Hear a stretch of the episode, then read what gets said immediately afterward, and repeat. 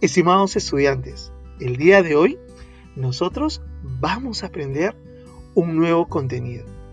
Este contenido se refiere a las áreas de las regiones poligonales. Entonces, la primera pregunta que ustedes me harán será, ¿qué es el área? ¿Qué mide el área? Es importante recordar que cuando uno tiene una superficie, una forma de calcular el metraje de esta superficie es a través de el área. El área es qué cosa? Es un tipo de unidad en base a una unidad cuadrada.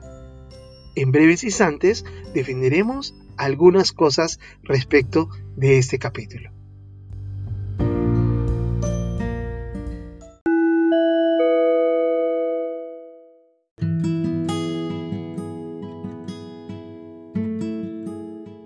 Estimados estudiantes, vamos a desarrollar en ese caso una de las áreas más comunes que nosotros vamos a tener a bien ver, las áreas de las regiones triangulares. Y la primera pregunta será, ¿cómo nosotros lo podríamos calcular? Una de las maneras para poder calcular el área de una región triangular es conocer la longitud de uno de los lados y buscar la altura relativa a este. ¿Cómo sería la forma de poder hacer este cálculo de la representación del área? En este caso va a ser la longitud del lado por la longitud de la altura relativa hacia este lado, divido esto entre 2.